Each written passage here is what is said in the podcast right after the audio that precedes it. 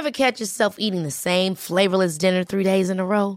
Dreaming of something better? Well, HelloFresh is your guilt-free dream come true, baby. It's me, Kiki Palmer. Let's wake up those taste buds with hot, juicy pecan-crusted chicken or garlic butter shrimp scampi. Mm. Hello Fresh. Stop dreaming of all the delicious possibilities and dig in at HelloFresh.com. Let's get this dinner party started.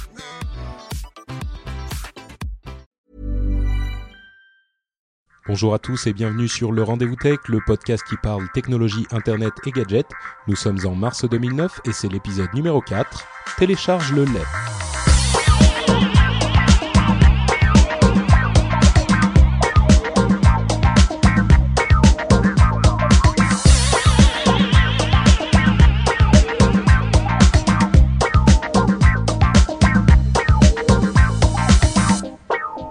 Bonjour à tous et bienvenue sur le Rendez-vous Tech, le podcast bimensuel où on parle de l'actualité tech, internet et gadgets. Je suis Patrick Béja et euh, aujourd'hui j'ai mes deux invités, euh, enfin mes deux compères même, euh, avec qui j'ai l'habitude de faire l'émission depuis déjà ouf au moins un mois et demi, même peut-être même deux mois. Jeff et Yann sont de retour après une courte absence pour l'épisode précédent. J'espère que vous allez bien les gars, vous êtes en forme, vous êtes à bloc? Oui, Bonjour à tous. déjà, je suis content d'être de retour et, euh, et, puis je suis pas à bloc parce que j'ai chopé la crève, mais en tout cas, c'est vrai que ça m'a manqué tout ça. J'ai, j'avais un peu envié euh, Mathieu et Corben d'être sur l'épisode 3, j'avais pas pu être là, mais en tout cas, je suis très content d'être à nouveau de retour sur le rendez-vous tech et on va essayer de vous faire quelque chose de bien pour euh, pour cet épisode. Super. Jeff, ça va eh aussi bien, tu, tu, Ça va très bien. Yann, tu gardes tes microbes. Enfin, l'avantage, c'est que je suis à 12 000 km de toi, donc je ne les récupérerai pas. Et c'est un plaisir d'être là, comme tous les mois.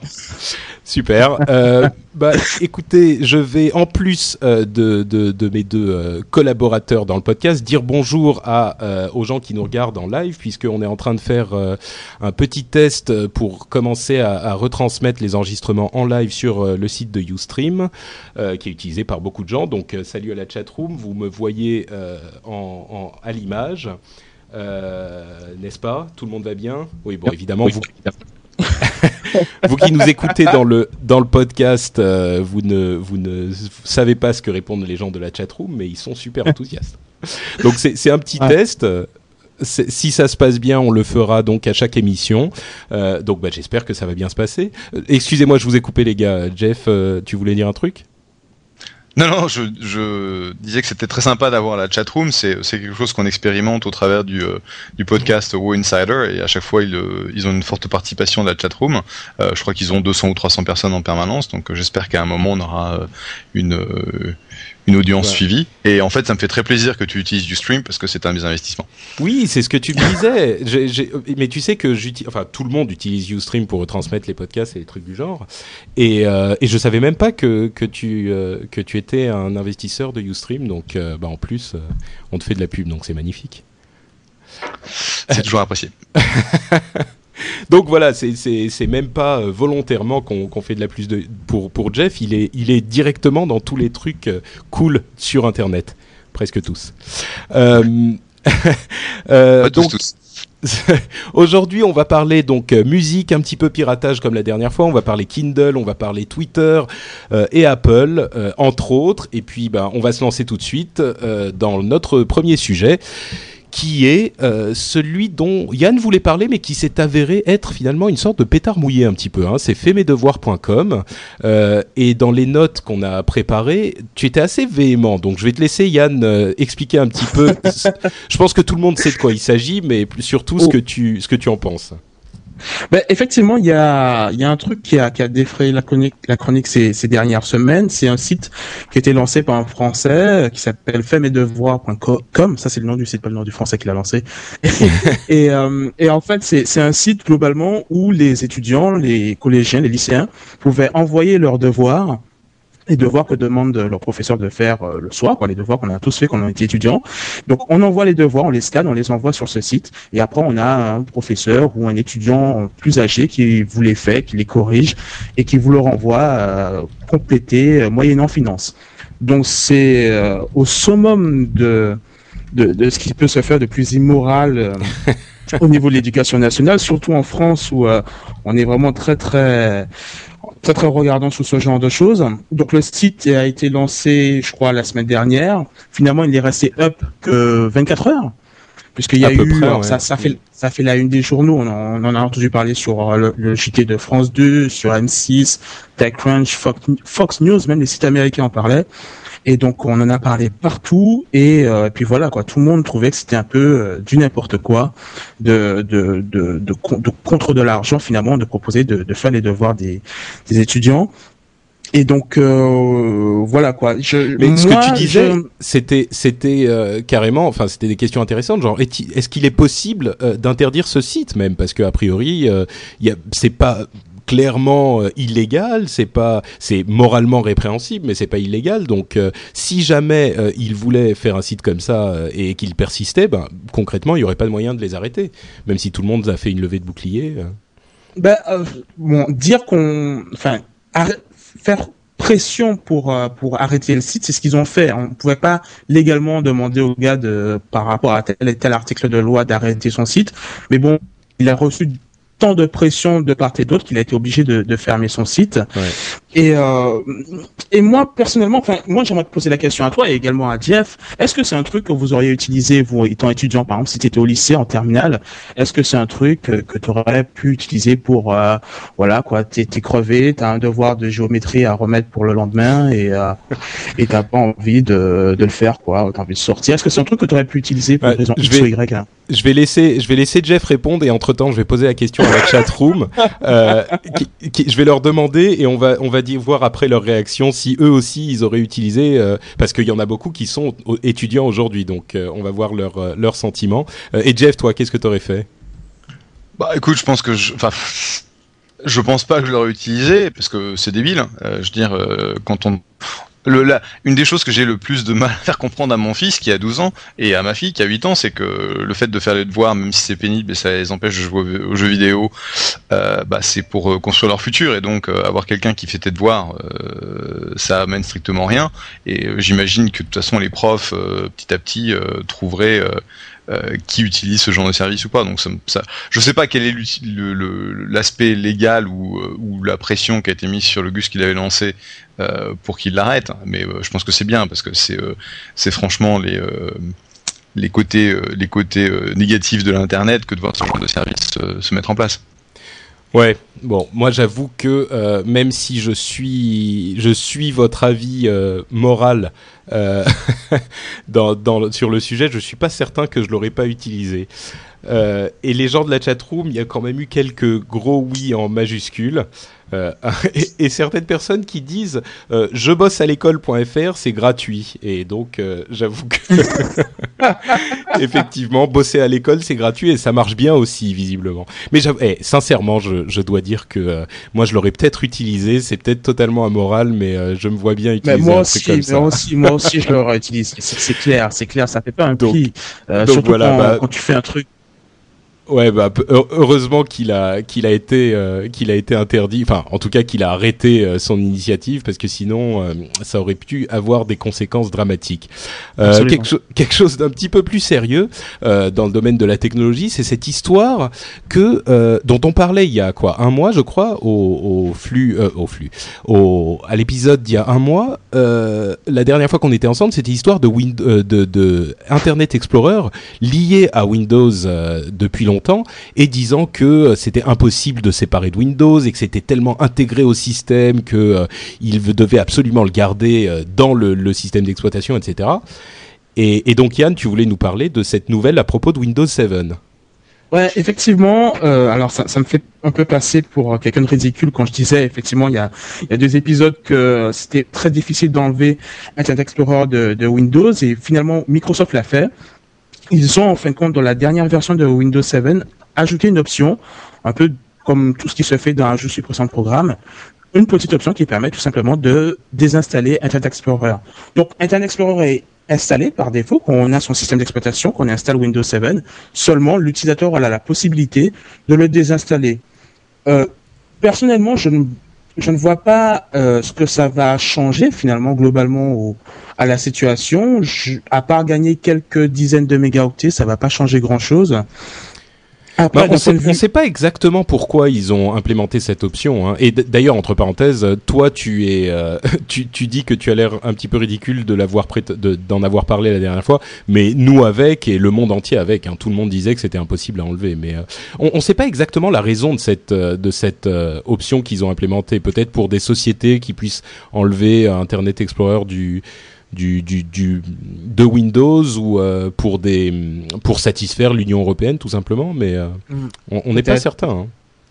Mais en, en, même temps, cette action, ce fait de, de désinstaller, de, enfin de proposer la désinstallation de, du navigateur, ce n'est qu'une illusion, puisque quand on y regarde de plus près, d'un point de vue plus technique, ce qu'ils ont fait, c'est juste enlever euh, l'exé finalement, l'exécutable de, de d'Internet Explorer, mais le noyau même du navigateur de Microsoft est encore intégré au système d'exploitation, ce qui fait que, comme je le disais dans, dans les commentaires, je crois de, de l'épisode précédent, euh, une application qui se base sur le fait que Internet Explorer est installé installé sur la machine et qui utilise ces atouts d'Internet Explorer continuera de fonctionner. Winamp, par exemple, se base sur le principe que Internet Explorer est installé sur la machine. Même si, quand vous installez Windows 7, vous désinstallez Internet Explorer, Winamp continuera à fonctionner comme d'autres applications qui se basent là-dessus.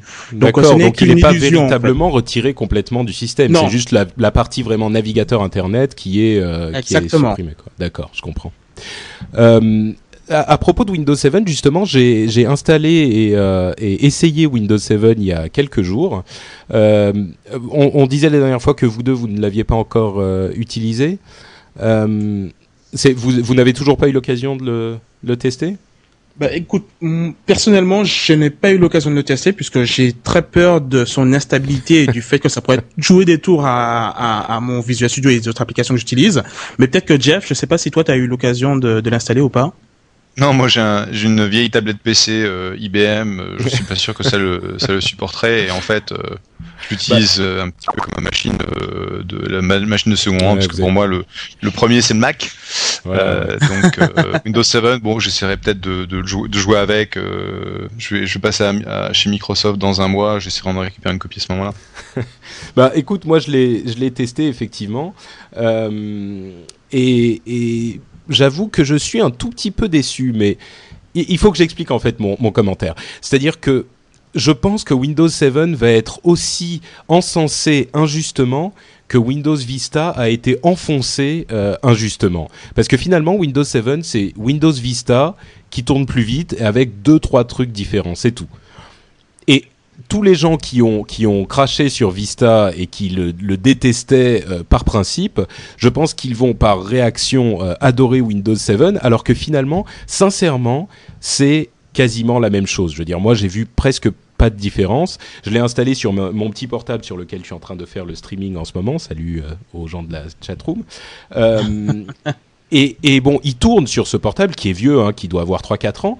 Donc évidemment, il est plus léger que Windows euh, Vista, mais au niveau des, fonctionnalités, du peu que j'ai testé, en tout cas, il n'y avait pas une différence flagrante. Donc euh, voilà, mon pronostic, c'est euh, pas pas une, enfin.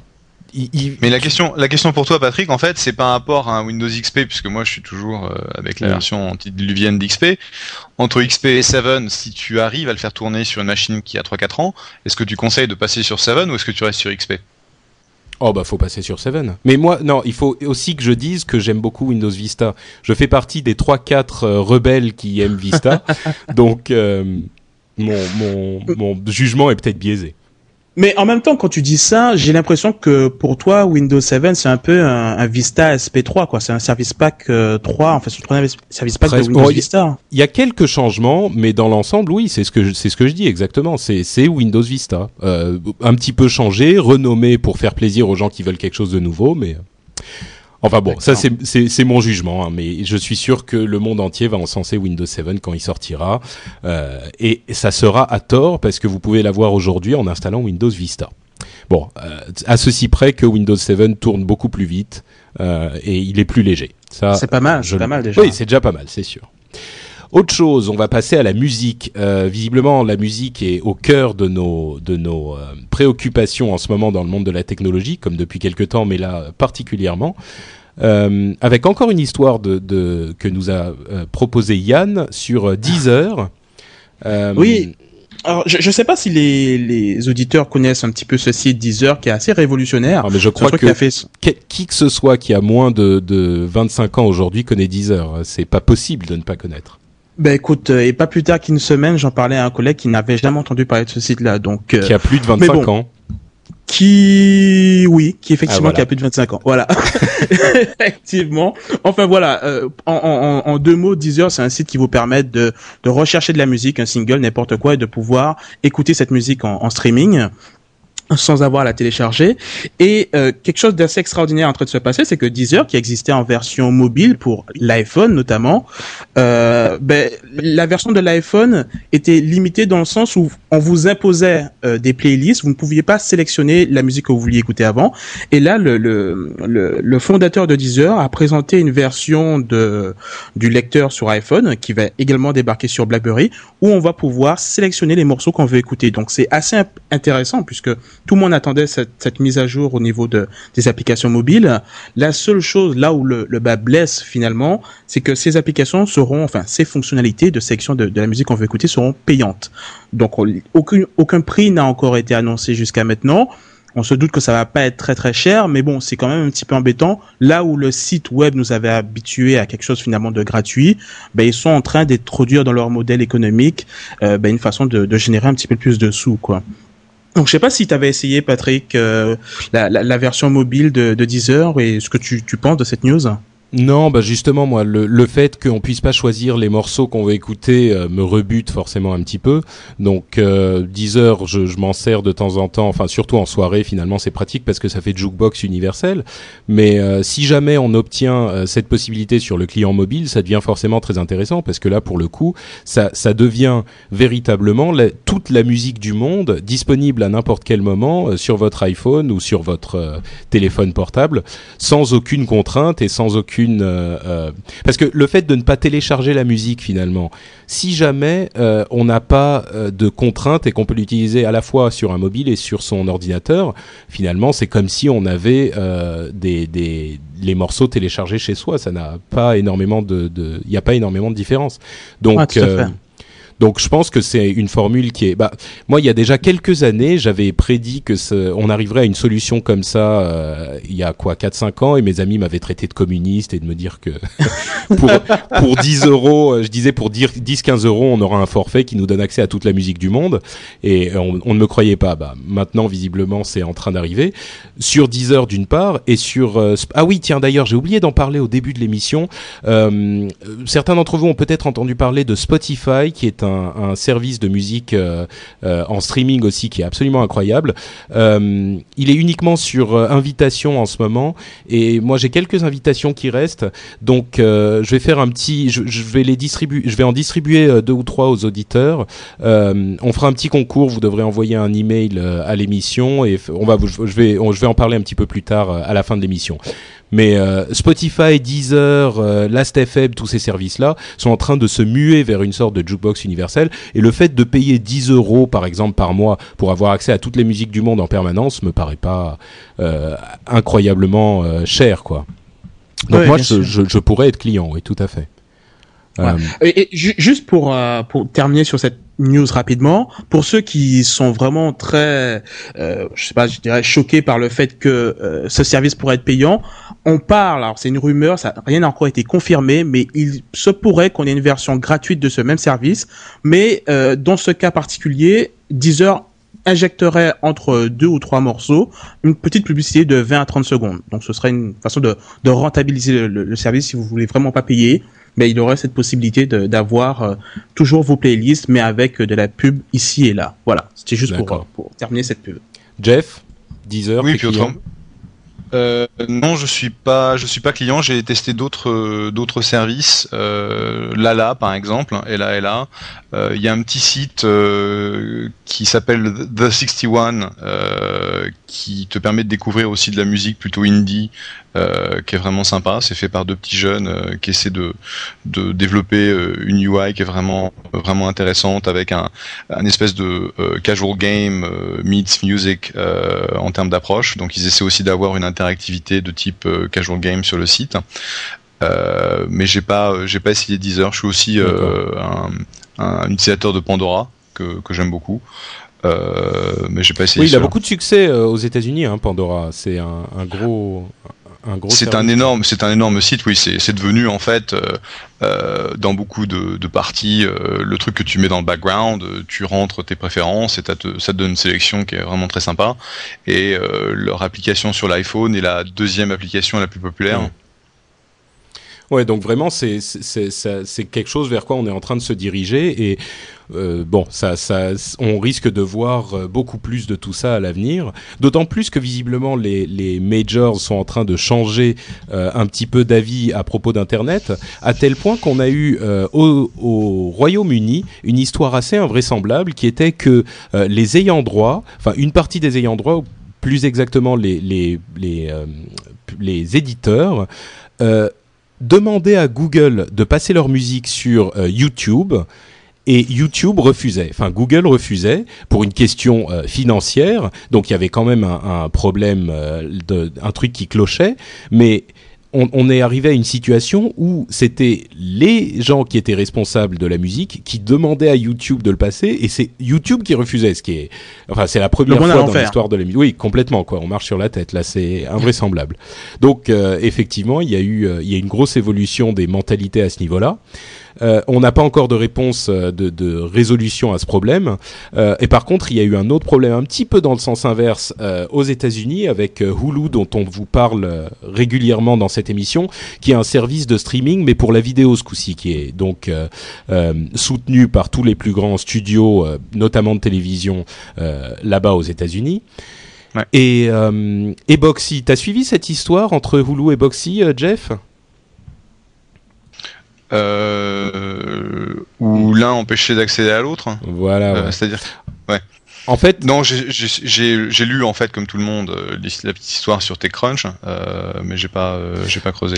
Bah en fait, pour ceux qui ne connaissent pas, Boxy, c'est un logiciel qui vous permet de transformer soit votre Apple TV, soit votre euh, ordinateur, soit toute une série de différents appareils en télévision Internet, et il va récupérer les fichiers, enfin les, les images vidéo directement sur Internet et il vous les diffuse sur votre télé directement ou sur votre ordinateur.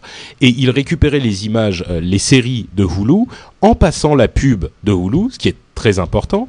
Et il y a quelques semaines, Hulu a dit non, ça, stop, ça suffit. Euh, il ne f arrêter de diffuser notre euh, notre contenu, ce qui est invraisemblable puisque Hulu est, a pour but de diffuser le contenu euh, vidéo sur Internet. Et à partir du moment où Boxy diffuse également la publicité, on, on voit pas vraiment où est le problème. Donc ils ont coupé l'accès à, à, Hulu pour Boxy. Boxy a réactivé le truc en passant par un autre côté. Hulu a redésactivé le truc en fait, il passait par les flux RSS pour un, qui sont utilisés euh, librement comme pour un podcast. Euh, Hulu a dit euh, les flux RSS peuvent être diffusés, mais ils ont bloqué, mais ils ont bloqué Boxy. Donc Boxy pour les techniciens, hein, j'explique. Boxy s'est fait passer pour Firefox, par exemple pour euh, pour euh, pouvoir télécharger quand même sans annoncer à Hulu qu'ils étaient Boxy. Et on en est aujourd'hui au moment où euh, Hulu ne peut pas du tout bloquer l'accès puisque ils ont le principe même du truc c'est que n'importe qui peut y accéder et c'est en accès libre. Donc on, imagine que la raison de, cette, euh, de ce blocage vient pas vraiment de Hulu en elle-même, qui est une société tournée vers Internet, mais des ayants droit, euh, qu'il a encore, des, des, studios, sont encore un petit peu... Euh, ils se sont dit, bon, tant que c'est pour la diffusion sur Internet, ça va, mais si on trouve un moyen pour diffuser sur la télé, ça nous dérange plus.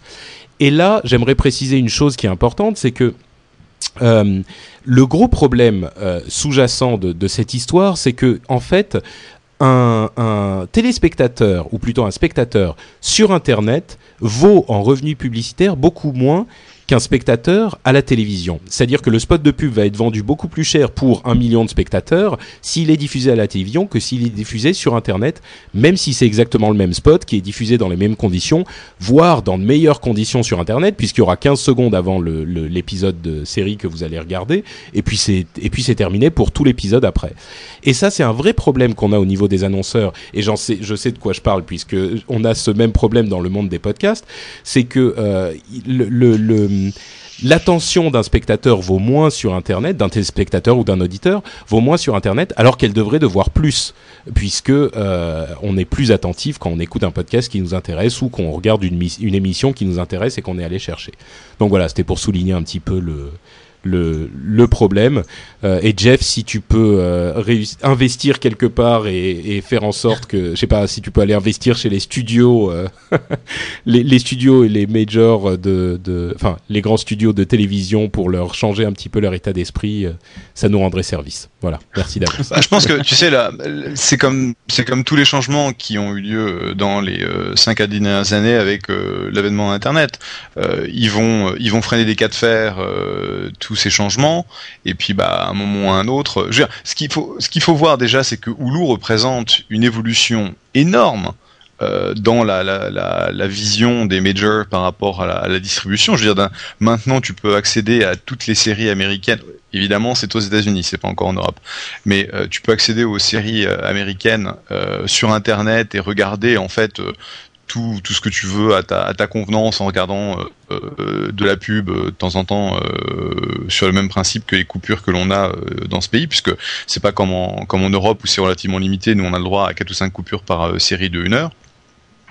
Donc c'est à peu près la même chose sur Internet, mais c'est déjà énorme qu'ils aient fait ce progrès euh, de l'amener sur euh, sur internet. Donc je pense que l'histoire de Boxy, euh, je sais pas si c'est Hulu qui s'est dit oula ça va ça va un peu trop loin, ça va un peu trop vite et on veut on veut euh, mettre une espèce de régulation là-dessous là-dessus, mais j'ai aucun doute que d'ici quelques quelques années, tout le monde se sera assis autour d'une table, aura compris que bah, l'intérêt de chacun c'est de c'est d'offrir le plus de choix possible aux consommateurs et puis et puis on aura un Boxy ou ou une boîte équivalente qui fournira euh, ce contenu streamé sur, sur, la, sur la télé.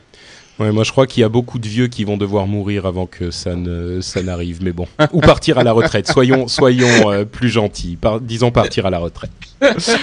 Euh, ceci dit, il y a un truc qui risque de déplaire euh, beaucoup à ces gens-là, justement, avant qu'ils partent à la retraite. Euh, c'est une nouvelle application pour Android. Euh, certains d'entre vous connaîtront euh, évidemment le système d'exploitation pour téléphone portable de Google. Bon, c'est le Google Phone, quoi.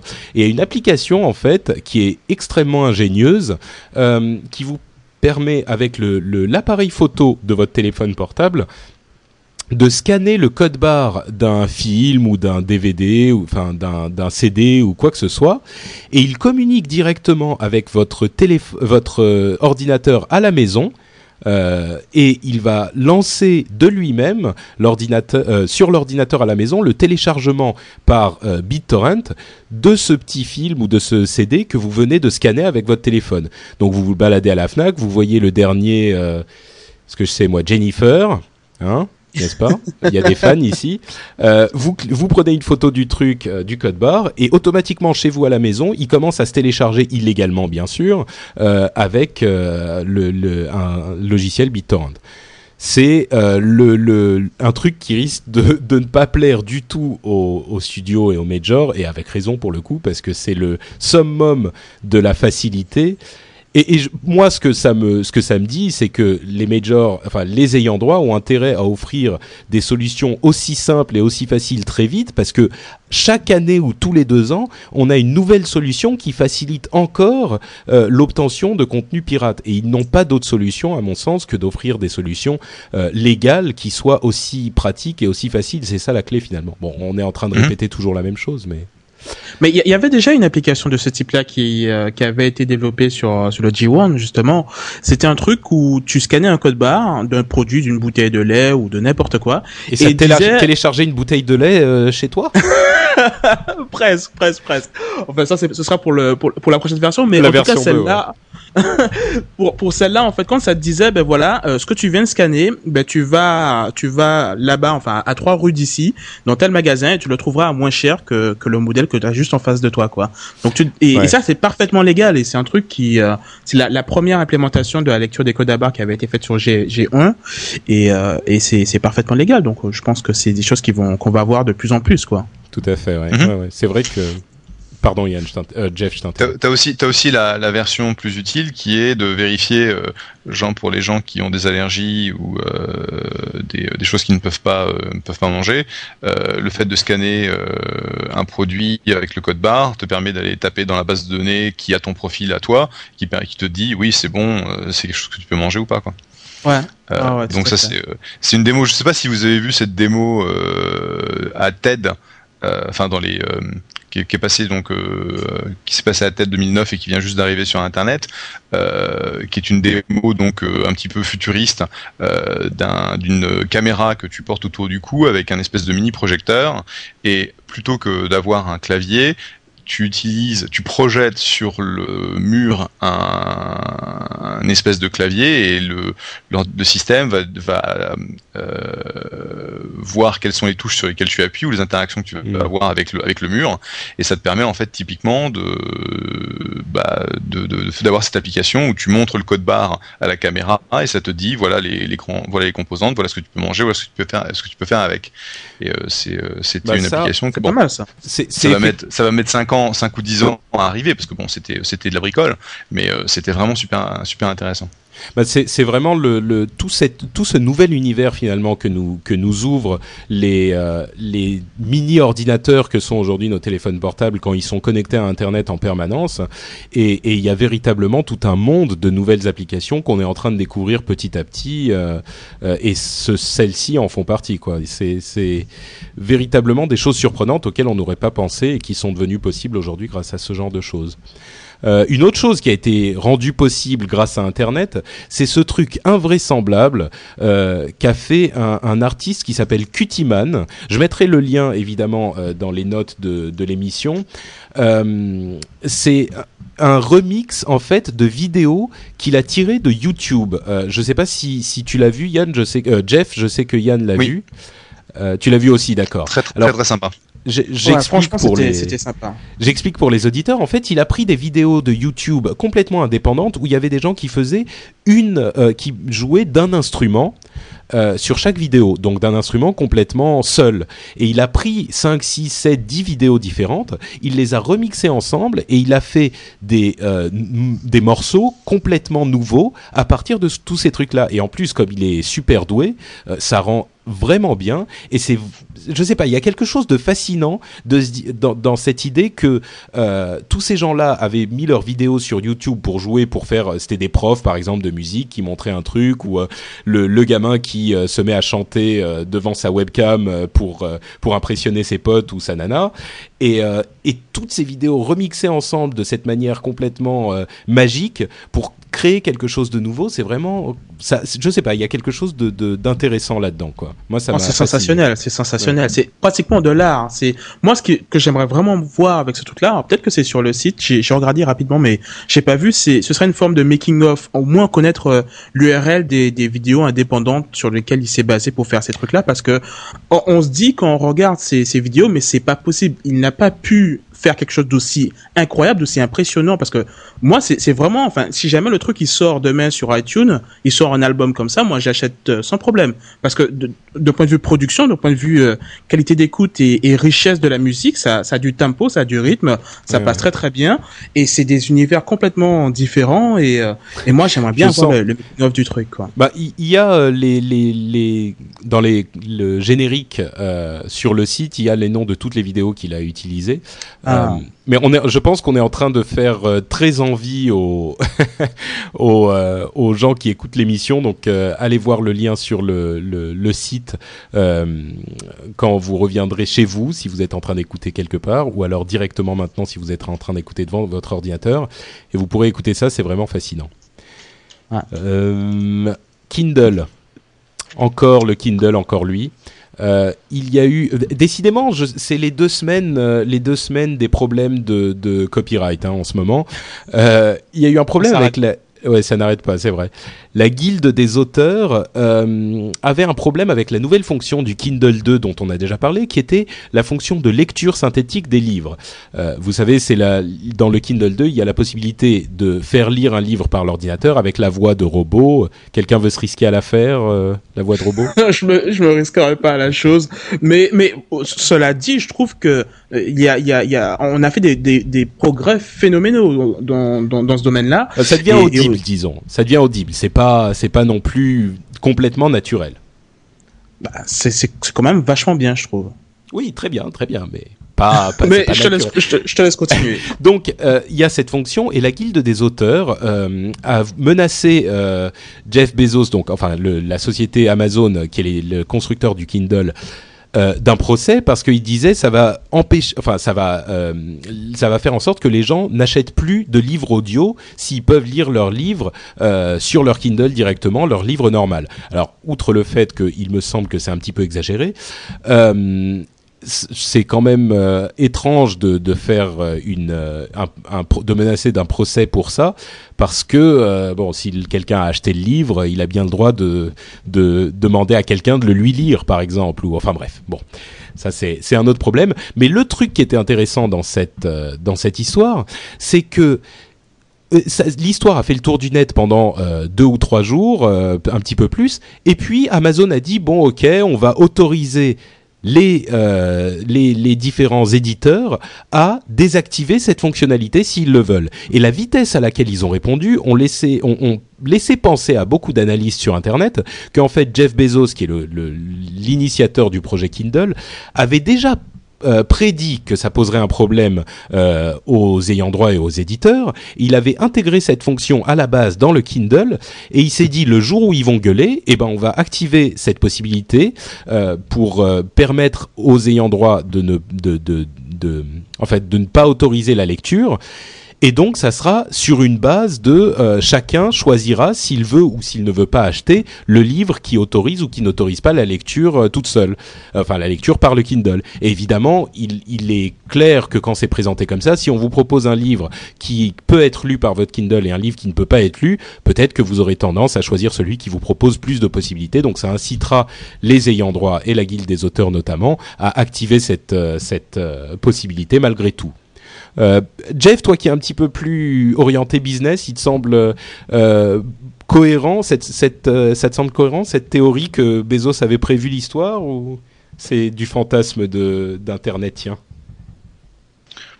Bah, c'est vrai qu'ils sont, ils ont, ils ont mis en place une solution très très rapidement. Et quand on connaît Amazon, bah, qui, est, qui, est un, qui est une grosse boîte, qui doit qui a avoir pas mal, qui, a besoin de pas mal de temps pour faire bouger ses troupes.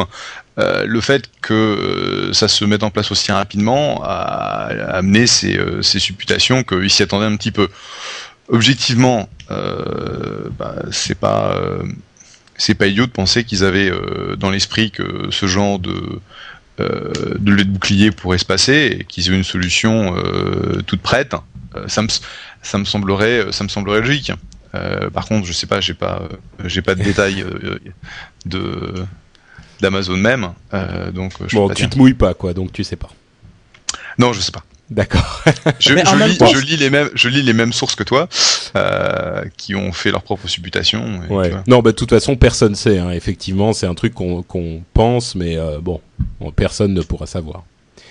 Yann, je t'ai interrompu à nouveau. non, enfin, je voulais juste dire que la synthèse vocale, c'est quelque chose qui existe déjà depuis un moment. C'est pas, c'est pas hier que subitement on a oui, commencé là, à avoir un euh, appareil. Là, c'est directement euh, lire sur l'appareil qui est fait pour pour euh, st euh, stocker des livres, qui peut les lire à haute voix. Donc, c'est pas tout à fait la même chose que la synthèse vocale sur ton Mac. Ouais, mais en même temps, tu as, tu as le, je crois que le, comment s'appelle, les Pocket PC sont capables de, de faire de la synthèse vocale. J'avais vu ça dans leur SDK. Et, euh, et donc, du coup, t'as, as plusieurs périphériques qui savent faire ça. Moi, personnellement, je pense que c'est, c'est quelque chose qui peut aider à la vente du livre. Enfin, tu, tu ouvres, Ah bah, euh, les, les malentendants seraient, seraient plus susceptibles d'acheter ce genre de choses-là, même si le Kindle 2 n'est pas taillé pour permettre de naviguer à, à- à un malentendant, mais je pense que c'est intéressant. Et puis surtout, c'est c'est déjà limité par le fait que une synthèse vocale ne pourra jamais euh, faire, enfin communiquer de l'émotion. Tu, il sera incapable ah, de, de jamais, on sait pas. Hein. Mais euh, l'ironie, la colère, la joie, ça c'est des choses qui euh, qui sont vraiment des, des thèmes qu'on qu'on va avoir dans un roman et, et pas dans quelque chose qui est plus dédié à la finance Oh. de marché. Donc je pense que c'est c'est des, des la, Oui, la mais dire que, la, vocale- dire que la synthèse vocale ne pourra jamais le faire, c'est quand même euh, un petit peu présomptueux, comme euh, Oui, mais pour- tu me connais, Yann. tu me connais, Patrick. pense- enfin, Moi, y a- j'aime bien. Si, si vous avez déjà euh, utilisé des services comme euh, Audible qui euh, vous permettent d'acheter des audiobooks, donc euh, des livres qui vont être euh, Ouais. lus par les auteurs, je pense qu'effectivement ça prend une dimension assez, assez intéressante. Cela dit, alors que le, une fois que la synthèse vocale aura atteint un niveau de, de, de, de perfection suffisant pour que la plupart des textes puissent être rendus sans, sans, sans une voix trop euh, mécanique, électronique, robotique. Euh, il y aura, je pense, pas mal de, types de bouquins euh, ou même de news. Je veux dire, je pense, moi, je pense surtout aux, news le matin. Avoir un service où on te compresse les news et on te ressort ça en un quart d'heure, une demi-heure, de manière à ce que tu aies l'ensemble de toutes les toutes les news qui t'intéressent dans ton dans ton téléphone. ça pourrait être intéressant. Bah, Justement, tu m'offres une transition parfaite pour la deuxième partie de cette histoire, qui est que euh, il y a eu une étude qui a Pardon, une étude qui a été faite à propos du coût euh, d'impression des journaux aux États-Unis, qui est euh, sans doute pas loin du coût d'impression des journaux dans le monde en général, et euh, ils sont arrivés à la conclusion que ça coûterait moins cher aux éditeurs des journaux des quotidiens hein, de d'envoyer un Kindle à tous leurs abonnés que d'imprimer le journal et de le faire parvenir aux abonnés. Ce qui est quand même et, ils ont ils ont dit euh, dans cette étude que euh, le, le système d'impression euh, de, du papier finalement était un système complètement euh, complètement passé, passéiste et euh, enfin peut-être pas passéiste mais en tout cas dépassé et qu'aujourd'hui ça coûtait beaucoup beaucoup trop cher de, de faire euh, imprimer du papier et de le distribuer et que toute cette infrastructure euh, n'était plus rentable aujourd'hui. Euh, disons que c'est c'est certainement quelque chose dont on se doutait, mais l'idée de se dire concrètement que ça coûterait moins cher d'envoyer un Kindle à tous les abonnés que d'imprimer le journal, c'est quand même quelque chose de, de saisissant, quoi. C'est une image qui marque. Euh, C'est une image qui marque, euh, mais c'est euh, c'est en train de se dérouler sous nos yeux puisque aujourd'hui, là, en ce moment, si tu regardes TechCrunch, tu verras une histoire, enfin une news, comme quoi le Seattle Post Intelligencer, qui est, un, grand journal de la région de Seattle, va arrêter d'imprimer son journal, je crois, c'est demain. Et ils vont passer en euh, online only, c'est-à-dire qu'ils conservent euh, l'activité du journal, mais ils arrêtent d'imprimer. Euh, ce sera essentiellement en distribution online, parce que bah, le coût d'impression, le coût de distribution, le coût des invendus fait que c'est plus économiquement viable. Bah, c'était l'une des grandes prédictions des, des- de nos camarades de Buzz Out Loud. Je crois que c'était Molly Wood qui disait ça dans ses prédictions pour l'année 2009. Euh, elle avait dit une, un des grands journaux nationaux euh, cesserait d'imprimer. Et c'était vraiment prophétique parce que pour le coup, il y en a plusieurs qui ont annoncé cette intention euh, dans différentes villes des États-Unis et c'est arrivé beaucoup plus vite qu'on ne le pensait. Donc, euh, effectivement, t'as pas tort, c'est en train d'arriver euh, concrètement sous nos yeux, quoi. Bah, ils sont tous, de toute façon, ils sont tous dans, dans une situation euh, économique et financière complètement précaire, euh, soit en banqueroute, soit de doigt de la banqueroute, soit en, en ayant euh, carrément bah, fermé les portes. À San Francisco, le, le San Francisco Chronicle, qui est en gros le grand, le grand daily de- du coin, va virer 70% des euh, du staff pour essayer de, se maintenir à flot, mais ils vont essayer de continuer à, imprimer le journal. Donc clairement, de toute façon, euh, les éditions euh, imprimées telles qu'on les connaît, d'ici quelques années, elles n'existeront plus. Ouais, mais moi je ne souhaite que l'arrivée du Kindle en France. Peut-être que ça arrangera tous nos problèmes d'un seul coup. Peut-être que je suis un petit peu optimiste aussi. Euh, maintenant, le quart d'heure Twitter. Euh, évidemment, on ne peut pas s'en passer. Hein. Euh, C'est, il faut qu'on ait notre petit lot de news Twitter à chaque épisode. Euh, cette fois-ci, c'est Eric Schmidt, donc de, de le, le PDG de Google, qui a fait un petit commentaire en disant que Twitter était, quels étaient ces termes exacts, une sorte d'email. Un parent pauvre, un parent pauvre de l'email, non? voilà, il a dit un truc comme ça. Et ce commentaire m'a paru incroyablement. Ah, pardon Yann, je t'entends dire quelque chose. Non, du tout. Ah d'accord. Bon, c'est moi qui entends des voix. Euh, c'est Eric Schmidt qui a, qui a infiltré ma ma connexion. C'est Eric Schmidt qui te parle, Patrick. Voilà. tu dis du mal de Google. Ouais, donc euh, Eric Schmidt a, dénigré Twitter et il me paraît invraisemblable qu'il soit aussi aveugle euh, parce que Twitter est un, outil tellement nouveau et tellement bon, on en a parlé euh, pendant des heures, je vais pas en mettre une couche, mais il me paraît étrange que Schmidt soit aussi euh, obtus et qu'il ne voit pas le potentiel de Twitter. Moi, j'ai, je dis depuis longtemps que euh, Google devrait racheter Twitter et très vite parce qu'il y a énormément de, possibilités. Et d'ailleurs, l'une de ces possibilités qui pourrait être une, complètement en rapport avec ce que fait Google, c'est la possibilité de faire des recherches dans Twitter, qui a été intégré à la page euh, de base euh, il n'y a pas longtemps, et qui offre effectivement une véritable alternative à Google pas pour les mêmes applications exactement, mais il y a euh, un tel foisonnement d'informations, de liens, de, de, euh, de contenus euh, très spécifiques sur Twitter et d'immédiateté du, du contenu que c'est une, une source d'informations qui peut être euh, utilisée si elle est bien euh, euh, si elle est bien utilisée, elle peut être véritablement bénéfique. et, d'ailleurs, Twitter est, en train de, de, s'orienter un petit peu dans cette direction. en tout cas, moi, j'ai l'impression que ça va être un, un, outil indispensable dans les années dans les années à venir. Peut-être que Jeff, tu peux nous donner ton avis sur la question puisque tu connais bien les gars de Twitter.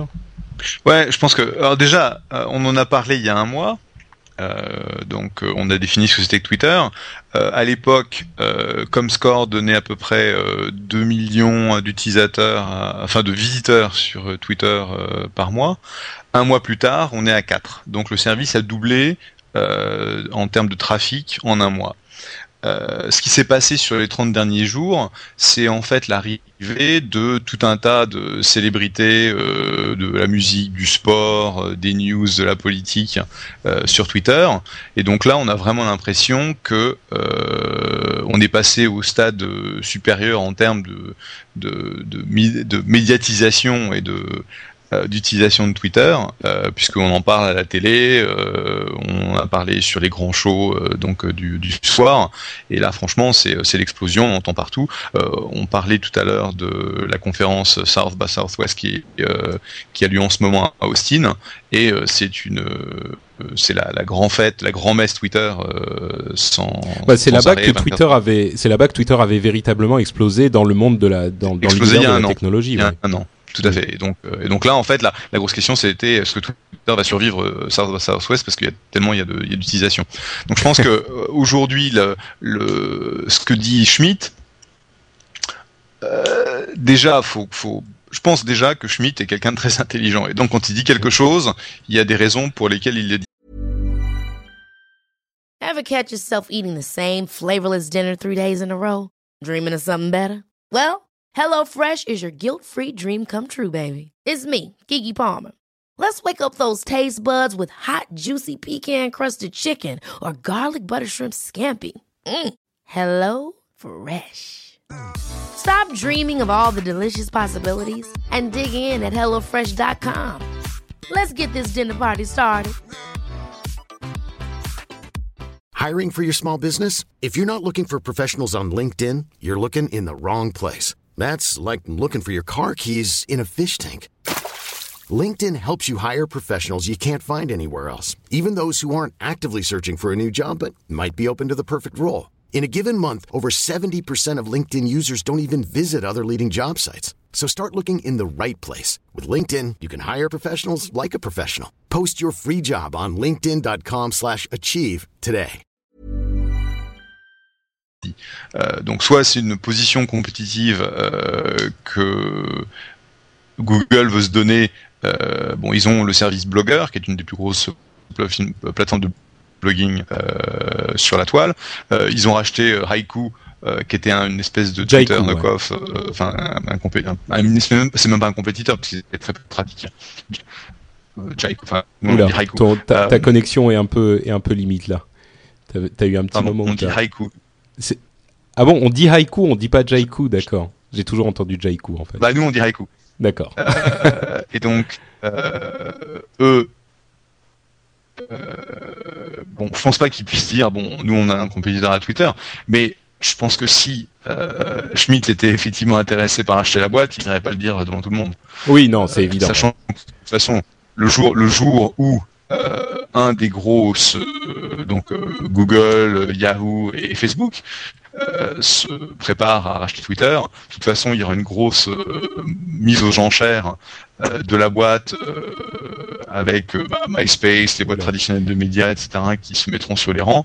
Et donc, je pense que si la rumeur du prix de 500 millions de dollars est réelle pour Twitter il y a un mois, on peut se demander de la valeur de Twitter d'ici euh, d'ici quelques mois, puisque je ne vois pas de raison particulière à ce que euh, la, pénétration de Twitter euh, diminue. Ouais, Euh, moi, je vois en fait euh, la, la quasi-totalité de mon réseau LinkedIn arriver sur Twitter euh, les uns après les autres, et je dois avouer que la croissance m'a vraiment impressionné. Ah bah ces derniers temps, Twitter est absolument partout, peut-être un petit peu moins en France, même si ça commence à arriver également. Mais euh, ces, ces deux, tr- deux derniers mois et ce dernier mois en particulier, c'est invraisemblable. Je veux dire, il y a encore deux mois, avoir euh, 50 000 euh, followers sur Twitter, c'était euh, énorme. Aujourd'hui, il, y a- il est pas rare d'avoir des gens à 250, 300 000 euh, followers, euh, et les plus gros sont à euh, 500 000 followers. C'est invraisemblable l'explosion qu'il y a eu, mais véritablement quoi. Euh, D'ailleurs, euh, une personne qui n'est pas étrangère à, ce fait, c'est Jason euh, Calacanis, qui est un des CEO, euh, un des PDG de la Silicon Valley, qui a offert à Twitter 250 000 euh, dollars pour être dans la page des personnes recommandées par Twitter pendant deux ans. Le simple fait d'être dans la page des personnes recommandées par Twitter peut donner plusieurs centaines de milliers de, de followers, de, de personnes qui vont suivre vos mises à jour. Et Calacanis a offert 250 000 dollars pour être sur cette page. Ce qui et, et Calacanis c'est pas un imbécile, donc s'il le, il le dit, outre le fait que c'est peut-être un petit coup de pub, lui il dit qu'il est extrêmement sérieux. Et s'il est prêt à lâcher autant d'argent là-dedans, c'est que a priori il pense que ça va avoir, ça va avoir une énorme importance. Et moi je suis de cet avis aussi. Donc si Calacanis le dit et qu'en plus moi je suis d'accord avec lui, ça veut dire que c'est forcément vrai quoi. Je veux dire, là, il n'y a pas de doute.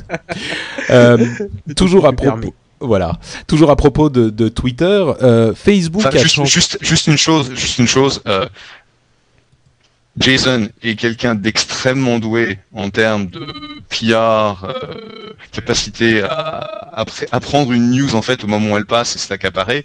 Et donc, euh, quand tu vois déjà le, le nombre d'impressions qu'il a eu sur sa personne autour de son annonce, il a déjà rentabilisé ses 250 000 dollars. donc qu'il le fasse ou pas, c'est pas grave. Ouais, c'était, pour toi, c'était peut-être un petit peu un coup de pub quand même, quoi. On va dire ça. Je, je, je sais pas ce qui se passe avec avec la connexion avec le avec euh, Jeff ce coup-ci, mais c'est un petit peu un petit peu euh, euh, aléatoire.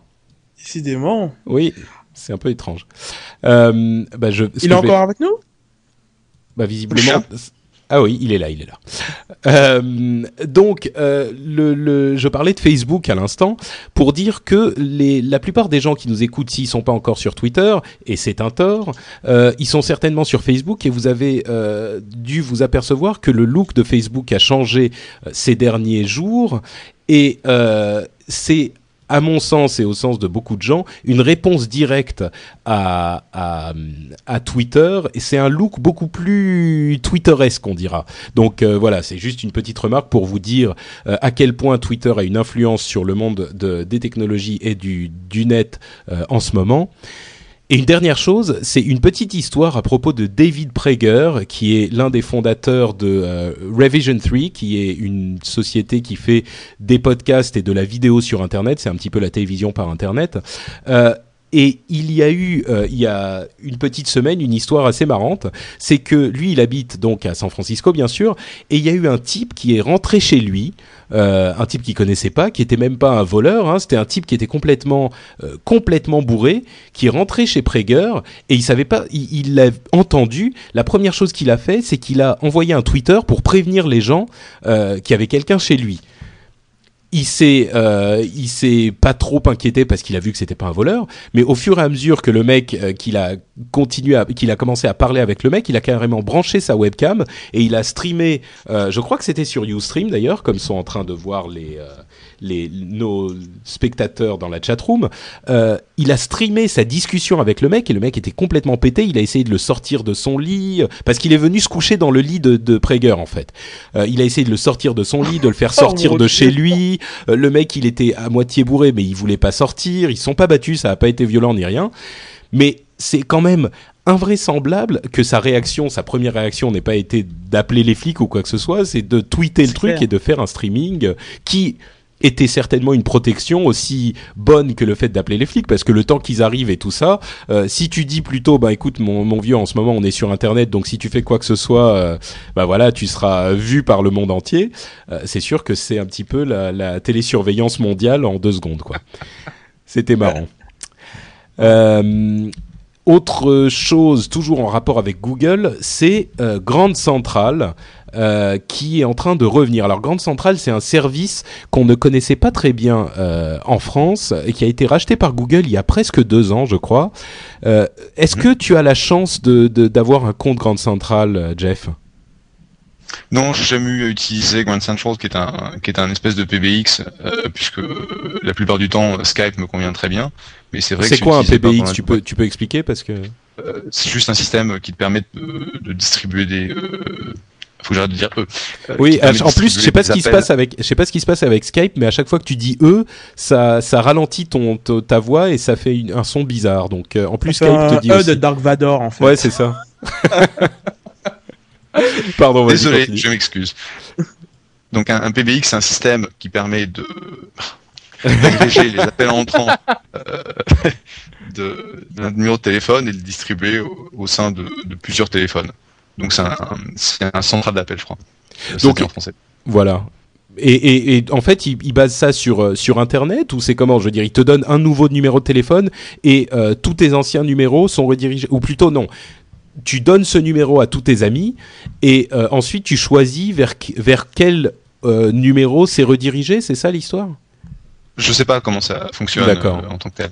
Bah, Bon. moi- ce que j'ai entendu, c'était c'était effectivement un truc comme ça où euh, où tu as un numéro unique euh, que tu devras retenir bah, pour le reste de ta vie, et donc euh, ça, ça t'évite finalement de devoir gérer un numéro de téléphone portable, un numéro chez toi, un numéro euh, du boulot, etc. Tu ne communiques qu'un seul numéro, et après sur l'interface de configuration qu'il y a sur un des sites de Google, ben tu peux définir voilà quoi tel groupe d'utilisateurs, ben eux ils vont me contacter, euh, enfin ça va être redirigé sur mon téléphone portable, tel autre groupe ça va être sur mon bu- mon téléphone de bureau, etc etc. C'est un truc qui euh, qui pour le moment euh, n'est pas encore disponible pour les, les utilisateurs. C'est-à-dire que si vous allez sur le, le site de Google, vous n'allez pas pouvoir ouvrir un compte pour bénéficier de ce service. Ça s'appelle le Google Voice. Hein, ça a été renommé en Google Voice. ouais. Exactement, exactement. Et donc euh, pour le moment c'est en stand-by. Seules les personnes qui étaient sur Grand Central avant euh, peuvent maintenant demander à faire une migration vers ce Google Voice, mais un nouvel utilisateur ne peut pas. Il y a des gens qui sont d'ailleurs tellement pressés de pouvoir tester euh, Google Voice qu'ils sont prêts à mettre, enfin ils ont ils ont payé des comptes à 650 dollars sur euh, sur eBay, je crois, pour euh, pouvoir tester en exclusivité ce service qui sera disponible d'ici quelques semaines pour pour tout le monde quoi. Et il y a un truc que, que j'avais vu concernant Google Voice qui est assez intéressant qui en même temps ne m'étonne pas vraiment de, Google. Je sais pas si tu avais vu Patrick, c'était le truc qui consiste à, faire un transcript de tes, messages que tu as reçus sur ton répondeur. Donc globalement, ben, on t'appelle, on te laisse un message sur ton répondeur, tu recevras en fait un email ou un texto, je sais pas comment ça va ça va se passer, mais un texto ou un email euh, de du, message qu'on t'a laissé, mais sous forme écrite. Et donc, euh, bien évidemment, dès que c'est sous forme écrite, ben, Google peut analyser le texte et te balancer de la publicité autour en fonction du message qu'on t'a laissé. Enfin, ça peut aller très très loin. Mais en tout cas, c'est une, une option qui est assez intéressante quand t'as pas forcément la possibilité d'écouter quelque part, ben, tu peux récupérer ton message audio sous forme de texte. Et c'est un truc qui sera possible avec Google Voice. Bah, c'est le genre de choses qui sont, on ne sait pas exactement à quoi ça sert, mais on imagine toutes les possibilités et il y a euh, forcément des choses intéressantes. Et bon, moi personnellement, personne ne m'appelle jamais, donc j'en aurais pas l'utilité. bon, je te laisserai un message. Oh, c'est gentil. mais mais c'est sûr que moi aussi, j'aimerais bien avoir accès à, à, Google Voice. J'ai envie de bon, c'est peut-être mon ma pathologie de, du test des trucs nouveaux et beaux et brillants, mais mais j'aimerais vraiment le tester et je suis sûr qu'il y a des possibilités intéressantes avec ce truc. Je, voudrais mettre les mains dessus. Mais en même temps, tu pourras pas le tester euh, en France, puisque a priori, sur ce que j'ai lu, c'est un service qui ne serait disponible qu'aux États-Unis pour le moment. Euh, il n'y a pas de projet pour le rendre disponible en Europe. Alors je sais pas, ça a peut-être évolué, ah. mais d'après ce que j'ai lu qui date de, de, mars, pour le moment, ça n'est planifié que pour les États-Unis, ce qui est un petit peu dommage. mais bon, ça va, ça, va pas tarder à arriver, je pense. Ça évoluera certainement. C'est lié aux structures de coûts, c'est lié aux structures de coûts d'appel qui sont différentes ici. Ouais, c'est sûr. Ouais. C'est-à-dire qu'aujourd'hui, ils sont capables d'offrir ce service à un coût moindre, euh, puisqu'ils ont un système de facturation, on a un système de facturation différent. Mais c'est vrai que ça c'est sympa, euh, la notion d'avoir des emails euh, qui te donnent, qui te délivrent les voicemails qu'on a sur ton téléphone, c'est quelque chose qu'on utilise beaucoup, euh, puisque c'est toujours difficile de, de lire un email, enfin d'écouter un voicemail pendant une une conférence ou pendant un meeting. Par contre, lire la transcription par email, euh, pourquoi pas. Donc ça va, ça va être une raison de plus pour que les gens ne fassent pas attention à ce qu'on dit pendant les meetings. Super. euh, bon, bah, en non, mais c'est super rigolo. C'est super rigolo, c'est que quand ça va, ça va transcrire euh, les accents américains euh, traditionnels, je dirais, qui sont où il y a très peu d'accent. Mais si jamais tu as un accent français comme le mien ou tu as un accent américain prononcé, euh, le système va transcrire tout et n'importe quoi. Et j'ai eu des cas où le copain en fait me, me, rappelait en disant, on sait que tu as laissé un message, mais t'as as provoqué une erreur de, du robot qui a pas été capable de reconnaître quoi que ce soit. Sauf les injures que tu laissais. Sauf les injures que tu laissais dans le message. D'accord. Bon, il faudra, il faudra un Google Voice spécial accent français en, en américain, quoi, en fait. Mais je suis sûr que Google sera capable de faire ça. pour comprendre les E, ouais, c'est possible. Euh, dernière chose dont je voulais parler euh, cette euh, fois-ci, c'était Apple et des achats en masse d'écrans tactiles de taille un petit peu plus grande que ceux qu'on a dans, dans, nos iPhones, qui laissent penser à toute l'industrie et à tous les journalistes du monde que Apple va lancer cet été ou à la fin de l'été un nouvel euh, euh, appareil qui sera une sorte de notebook ou de tablette PC ou un truc dans ce genre-là. Euh, c'est Wintech qui est le fournisseur de ces écrans, qui est un, constructeur d'Asie, j'imagine de, Taïwan. mais je ne suis pas sûr. Hein. En tout cas, c'est Wintech qui a annoncé qu'il vendait énormément de d'écrans tactiles. Et la dernière fois qu'ils avaient fait une annonce comme ça, c'était le moment où euh, l'iPod Touch est arrivé. Donc c'est a priori une annonce fiable. Et on ne sait pas exactement de quoi il s'agirait, mais un, un netbook est possible, euh, même si Apple a dit il n'y a pas longtemps qu'il ne savait pas faire un netbook bon marché euh, et performant. Euh, Sony a sorti il y a pas longtemps un netbook euh, performant et pas bon marché du tout. Et quand on sait qu'Apple aime bien vendre des trucs un petit peu chers euh, et, jolis, on se dit qu'ils vont peut-être s'engouffrer dans le dans le marché aussi. D'ailleurs, j'en profite juste pour glisser. enfin, je, je profitais du fait que Mathieu ne soit pas là. Mathieu qui, qui défend donc les, les couleurs de la pomme sur son podcast. Je, je, précise juste que Apple nous a déjà montré qu'ils étaient capables de faire du bas de gamme euh, à petit prix. Euh, je pense notamment au Mac Mini, donc euh, ça ne m'étonnerait pas vraiment qu'il se lance également dans la dans la dans la course du netbook, quoi, parce que le Mac Mini était connu pour être peu véloce.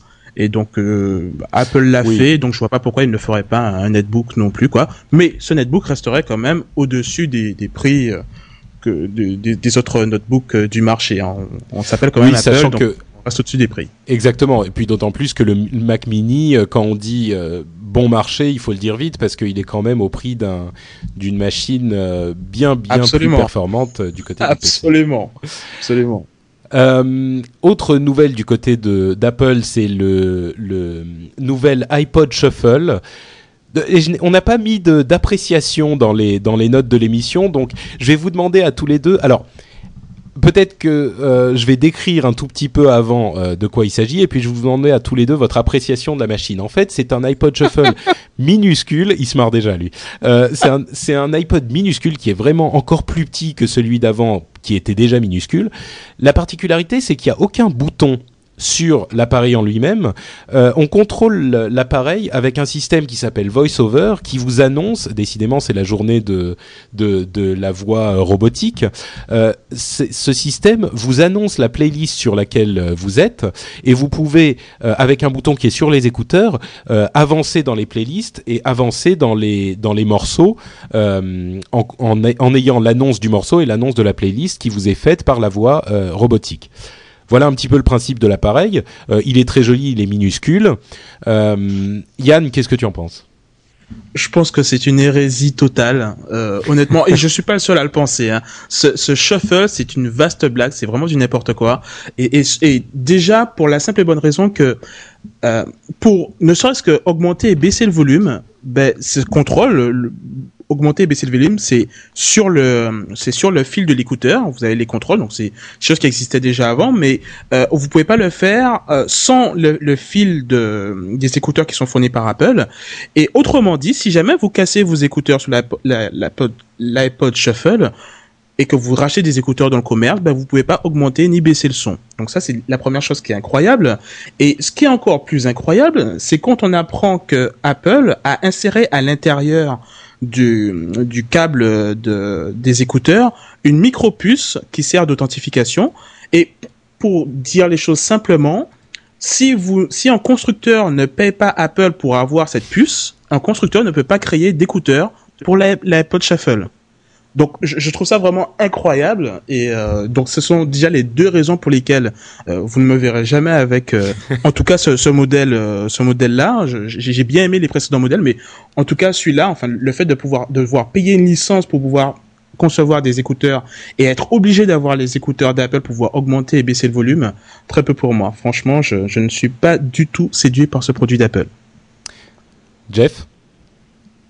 C'est Apple ils ont la capacité de créer des micro-marchés euh, énormes, là où il y a a priori pas de demande, où on se dit le produit ne répond pas à un besoin et il est vraiment pas bien fait.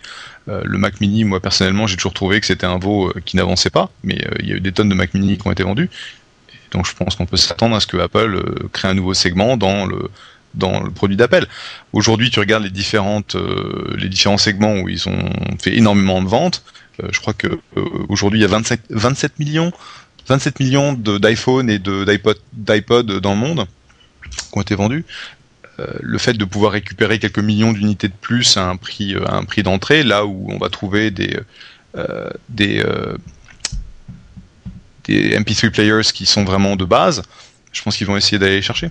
Mais je crois que la question n'est pas vraiment euh, est-ce qu'ils ont besoin d'un lecteur MP3 qui soit en, euh, début de segment, enfin en vraiment bon marché. Euh, dans le principe, ils avaient déjà un iPod Shuffle avant. Là, la question est surtout ce mode de contrôle parce que Yann disait euh, on peut pas contrôler la machine si on n'a pas l'écouteur Apple. Enfin on peut pas monter ou baisser le volume mais c'est plus que ça. On peut pas contrôler du tout la machine. Il n'y a pas de bouton sur le truc. Donc le fait de brancher un écouteur qui ne soit pas sanctionné par euh, enfin cautionné par Apple euh, fera qu'il ne fonctionnera pas de toute façon. Et même s'il fonctionnait euh, s'il a pas de bouton si c'est pas un, un, un, écouteur spécialement conçu pour l'iPod Shuffle il fonctionnera pas donc euh, il y a une, une... Moi, moi, en fait, la manière dont je vois la chose, c'est que c'est une sorte de névrose de, de Steve Jobs qui s'est dit, moi je voudrais une machine sans bouton. et, et, les gens le disent, mais euh, Steve, tu sais que s'il n'y a pas de bouton, je m'en fous, je veux pas de bouton, il y a trop de boutons. Là. Tu avais vu la vidéo du MacBook Wheel Oui, j'avais vu, Mac... oui, c'était un truc. Euh, ben voilà, mais oh, oh, ça, ça, devait rester une blague, et aujourd'hui j'ai l'impression qu'ils ont concrétisé le truc, quoi. Presque, oui. Donc, Ceci euh, enfin, dit, ce, ceci dit, bon, pour conclure là-dessus, euh, il faut avouer que si effectivement, moi je pense que l'implémentation là n'est pas fantastique, mais si effectivement ils réussissent à deviser un système de contrôle euh, qui puisse fonctionner sans bouton, du tout, ou alors juste avec un seul bouton, ça peut être intéressant. Moi, j'aimerais bien quand même qu'il y ait également un bouton sur le l'appareil en lui-même et pas uniquement sur le, les écouteurs, parce que c'est deux problèmes différents à la limite. Mais bon, l'idée de de l'interface utilisateur qui fonctionnerait avec un seul bouton peut ouvrir des possibilités intéressantes. Là, euh, je suis je suis d'accord avec ça. Enfin bon, c'est Apple effectivement. Autre euh, autre info. Et, tu peux imaginer et tu peux imaginer que les écouteurs vont coûter euh, un, prix non négligeable puisqu'aujourd'hui des écouteurs de remplacement c'est 29 dollars ici. Et ces écouteurs là, comme ils sont assez fragiles, tu ah bah tous les trois mois tu peux le jeter. Hein. Tous les trois à six mois. Et donc si tu as une logique embarquée, un peu d'électronique dans le dans l'écouteur, euh, j'imagine que ça va aller dans les 60 dollars et en gros tu vas avoir un, iPod Shuffle qui va être jetable, mais alors c'est l'écouteur qui va être euh, la, la, chose que tu vas payer. C'est comme le, les, les imprimantes super bon marché qui, qui te sont vendues, euh, qui, te, qui te nécessitent ensuite l'achat de cartouches, qui coûtent le prix de l'imprimante quasiment, de cartouches d'encre quoi. Hum, hum, hum. Ouais, bon, Bref, on est tous un petit peu circonspect par rapport à ce nouvel iPod Shuffle. Un petit coucou à Mathieu quand même. D'ailleurs, je sais pas si vous avez écouté euh, MacJT cette semaine qui vient de sortir, mais il a été, il a pas été super négatif par rapport à cet iPod et ça ne m'a pas. Oui, j'ai vu ça, j'ai vu ça. Je n'étais pas très surpris en même temps. Hein. euh, autre news sur euh, Apple, c'est le, le, firmware de l'iPhone qui va euh, bientôt changer, qui va passer en version 3.0 et il y aura demain, donc on enregistre cet épisode le 16 mars, le lundi 16 mars, eh bien le mardi 17, Apple va présenter euh, ce nouveau, euh, cette nouvelle version euh, du système iPhone et il y aura sans doute beaucoup de nouveautés. On a eu entendu des rumeurs sur les MMS qui ont été démentis, des rumeurs sur, enfin démentis par d'autres rumeurs, donc en même temps on ne sait pas très bien. Il y a des rumeurs sur le cut and paste, le, le coupier copé. Ah, copier-coller. Copier-coller, voilà, merci. C'est l'américain qui me, qui me dit comment on, traduit euh, cut and paste. Faut que je dorme, moi.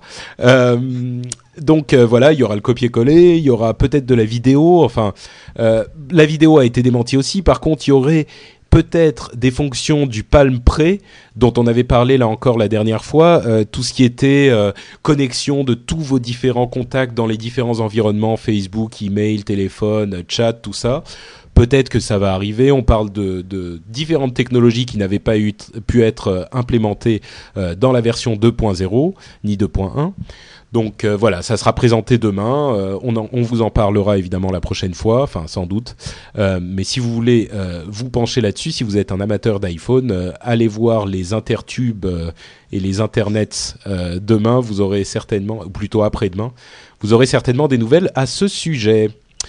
On va conclure avec deux ou trois petites rumeurs à la con sur lesquelles on va passer très rapidement. Microsoft rachète Dell. Il y a eu une histoire là-dessus.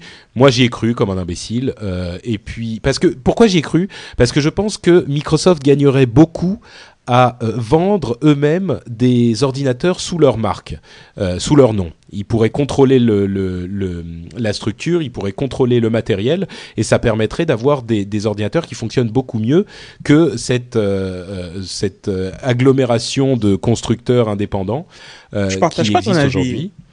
Je partage pas ton avis là-dessus. Enfin, quand, quand, tu vois la Xbox et, euh, et le temps de survie d'une Xbox avec son son son, son oui, ring, la Xbox of un... death.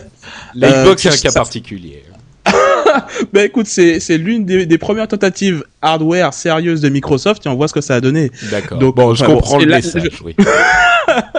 non, enfin, je pense que Microsoft a tout intérêt à rester dans le domaine euh, software et, et laisser le hardware au. D'accord aux gens qui sont spécialisés là-dessus. Mais ce n'est que mon point de vue. Je comprends tout à fait que tu en aies un. bah, en tout cas, moi, mes, mes amis m'ont effectivement expliqué par A plus B que ça, cette rumeur spécifiquement de Microsoft qui rachète Dell était euh, a priori un, une sorte de poisson d'avril et donc euh, j'ai retiré mon, mon enthousiasme immédiatement. euh, autre nouvelle, les réseaux sociaux sont plus populaires que l'email. Nielsen a fait une étude selon laquelle 66,8% des internautes utilisent des réseaux sociaux contre 65,1% euh, qui utilisent l'email. Et évidemment, tout le monde s'est dit, ça y est, Facebook a conquis le monde. Et en fait, on ne parle que euh, du webmail et pas euh, de toutes les sources de mail comme euh, le, quand vous utilisez en POP 3, c'est-à-dire euh, Outlook ou Outlook Express, ce genre de choses. Donc bon, tout de suite, c'est beaucoup moins impressionnant. Donc voilà, il y a l'email est encore le roi a priori de des moyens de communication, même si c'est. Bah, je pense, de je pense que quand même 66% des utilisateurs sur les réseaux sociaux quelques euh, 5-6 ans après leur lancement, c'est quand même impressionnant. Ah, c'est très certainement impressionnant, ouais. Oui, oui, bien sûr. Et d'ailleurs, moi, j'ai remarqué, on parlait des, des moins de 25 ans tout à l'heure pour Deezer. Euh, moi, mes, mes amis euh, qui ont plus de 25 ans utilisent beaucoup l'email. Mes amis qui ont moins de 25 ans utilisent énormément Facebook. C'est-à-dire que ils vont envoyer un message sur Facebook au lieu d'envoyer un email. Et ça me hérisse parce que j'aime pas spécialement Facebook. Mais, euh, mais c'est vrai que c'est devenu très, très utilisé, quoi. Pour cette utilisation qui est simplement d'envoyer un message. Je veux dire, on a de l'email, quoi. C'est bon. Fait utiliser les outils qui existent déjà et qui fonctionnent très bien. Get off my lawn.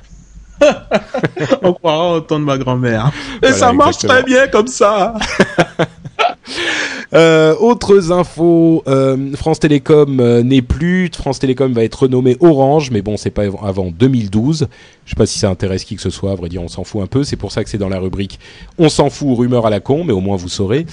Euh, Il y a une école à Cambridge qui implémente une- un système de reconnaissance faciale pour remplacer le registre dans l'école. Donc les étudiants arrivent euh, à l'école, et ben ils se mettent devant le, le- la caméra et euh, l'ordinateur sait lui-même qu'ils sont arrivés à l'école. Pareil pour quand ils partent. Ça fait un petit peu Robocop quand même cette histoire, mais bon. Et je pense aussi que c'est pas prêt d'arriver euh, chez nous tout de suite. C'est quand même Cambridge, c'est particulier. Euh, et puis voilà, je pense qu'on va s'arrêter là pour les news, à moins que vous n'ayez une autre news dont vous vouliez parler, les gars. Quelque chose qui vous a fasciné? Hmm, Non, je pense qu'on a fait euh, le tour de tout ce qui avait fasciné, enfin retenu notre attention, en tout cas la mienne, en ces deux semaines qui se sont écoulées depuis le dernier épisode. Donc euh, pour ma part, non. D'accord. Jeff, un truc euh, en direct On en a, on en a parlé. euh, ce qui m'a impressionné sur ce mois qui vient de passer, c'est la croissance de Twitter. Euh. J'y reviens. Et je me demande ce qui va se passer sur les, euh, les, 12, les 4 semaines qui viennent. Euh, Est-ce qu'on va voir encore un, une, une- un double sur le trafic? Est-ce qu'on va voir plus de célébrités sur le, sur le service Bah, on en parlera dans le prochain épisode de Twitter Watch, euh, l'émission où on vous parle des évolutions de Twitter. En fait, la question, tiens, la question c'est. On La, question c'est est-ce qu'on aura un million, est-ce qu'on verra un million de followers au compte CNN sur Twitter d'ici un mois? Aujourd'hui, Ah ben. on a 500 000. Tu penses que ça arrivera ou tu, tu, tu penses que ça n'arrivera pas? Est-ce que tu peux te risquer à une prévision? Oh, je suis sûr que ça va arriver. Est-ce que ça va mettre 4 semaines Oui, c'est ça, plus dans, dans Je 4 sais pas, semaines. mais je suis certain, je suis certain que ça arrivera. D'accord.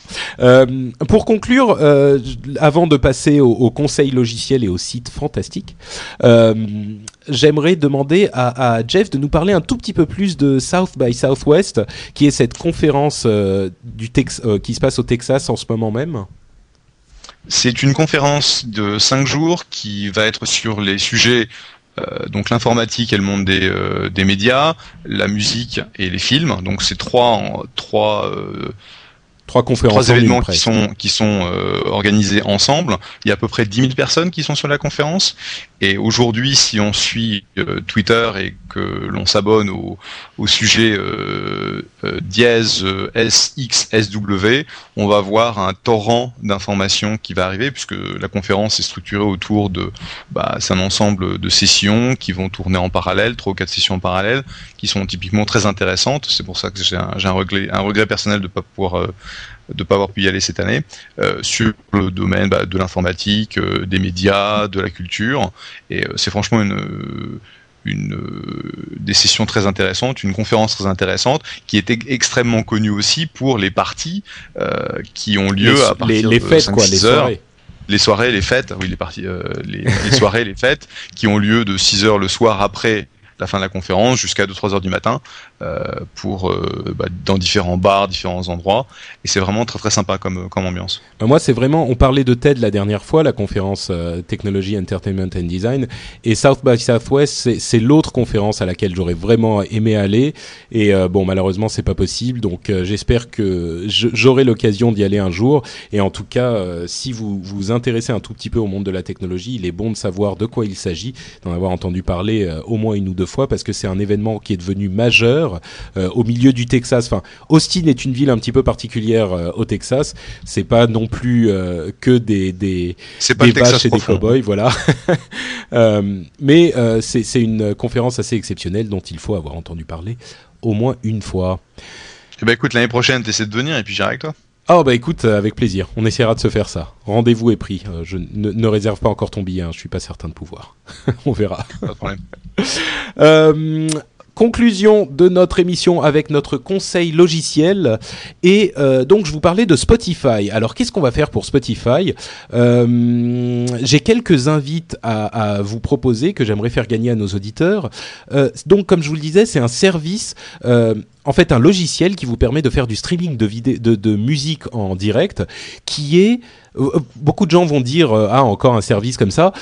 Il est tellement rapide et tellement simple et, hum, réactif dans l'utilisation que ça vaut véritablement le coup au moins de l'essayer. Ça marche en peer-to-peer et enfin on sait même pas comment ça marche mais quand on clique sur un, un morceau de musique, le morceau se lance mais en deux dixièmes de seconde, quoi. C'est invraisemblable, ça va plus vite que si on avait le morceau sur notre euh, ordinateur et qu'on devait le, le, le, et qu'on cliquait dessus pour le jouer depuis notre ordinateur, quoi. Le temps que le disque dur accède au morceau, c'est, ça serait plus lent. C'est véritablement invraisemblable. Quel Donc- commercial, franchement. Ah non, mais je te jure.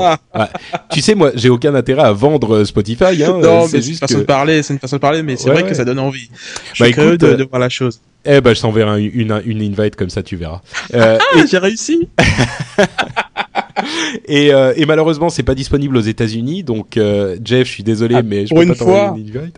Pour une fois. Ah ouais, voilà, ouais. Euh, mais bon, donc euh, pour les gens qui vont, euh, qui- si vous voulez euh, euh, une invite pour euh, Spotify, comment on va faire Euh, Bah écoutez, je vais, je vais envoyer une invite. euh, oh, je voulais faire un truc avec euh, avec iTunes, mais euh, genre les, les les les commentaires sur iTunes, mais tant pis, euh, c'est pas grave. Envoyez-moi juste un email euh, au- à l'email de l'émission. Euh, vous trouverez le- le- l'adresse email sur le site et, et je tirerai au hasard trois personnes sur les, les adresses email que j'ai reçues. Envoyez un, une- un email avec le, le nom Spotify S-P-O-T-I-F-Y dans l'adresse, euh, dans, le sujet et je vous enverrai au hasard à trois personnes euh, pour que vous puissiez l'essayer. Et ce n'est que justice puisque moi j'ai eu l'invite grâce à une demande que j'ai fait sur Twitter. Il y a eu des gens super sympas qui m'ont envoyé une invite, donc voilà, j'en renvoie quelques-unes euh, aux gens de l'internet du cybernaute. Donc Spotify, c'est un petit peu notre logiciel, notre conseil logiciel de ce mois-ci, mais comme il n'est pas disponible pour tout le monde, je voulais parler d'un autre logiciel qui s'appelle KeePass. Ça s'écrit E K-E-E-P-A-2-S. Euh, Est-ce que vous savez de quoi il s'agit, euh, vous deux? Du tout. Non, ça me dit rien. Bah en fait, c'est un petit logiciel super pratique qui va, euh, qui est fait pour euh, stocker tous vos mots de passe que vous allez utiliser. Vous savez, on a Ah des oui. tonnes Mmh, de ouais, ouais. Des, des tonnes de mots de passe qu'on utilise sur différents forums, sites internet, euh, euh, email, euh, adresse email, etc., etc. Et on sait jamais où les mettre. Alors la plupart des gens euh, vont foutre ça dans un petit fichier texte quelque part, ce qui est super dangereux parce que si jamais vous avez un problème euh, sur de, de si votre ordinateur a un spyware, un truc corrompu, on sait jamais. Et ben ça peut être il- quelqu'un peut récupérer ce fichier. Et ben là vous le mettez dans KeePass qui est il y a une interface relativement simple et qui va stocker tout ça en, avec un, cryptage euh, assez élevé. Et, euh, et vous allez pouvoir garder tout ça de manière complètement, euh, complètement sécurisée. Et, et voilà, donc c'est un logiciel super bien fait que je recommande à tout le monde, qui va vous simplifier la vie pour tout ça et que vraiment qui est une meilleure solution que de stocker tous vos mots de passe euh, quelque part euh, sur un bout de papier ou sur votre ordinateur dans un fichier texte. Euh, enfin bon, je ne vais pas me répéter. Allez voir qui passe. Ça marche pour tout, ça marche pour tout type de produit ou c'est pour les mots de passe sur Internet?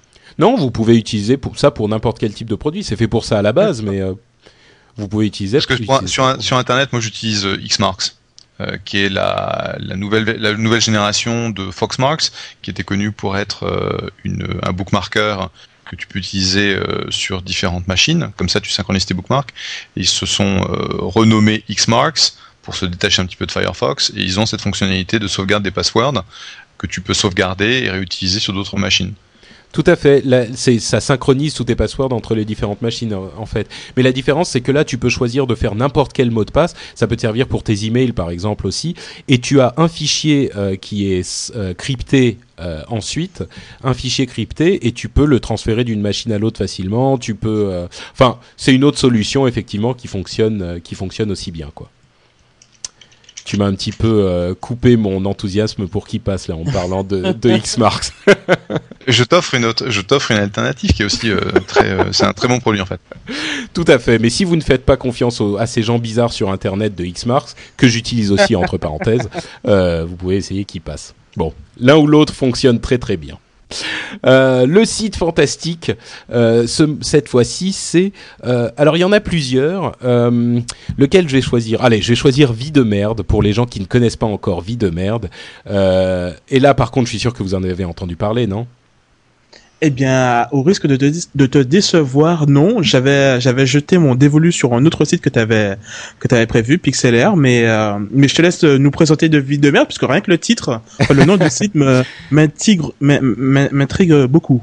Bah en fait, Vie de merde, c'est un site où euh, les gens vont pouvoir aller poster de manière totalement anonyme quelques mots pour décrire un truc pourri qui leur est arrivé le jour même ou il y a quelques jours ou qui leur est arrivé dans leur vie.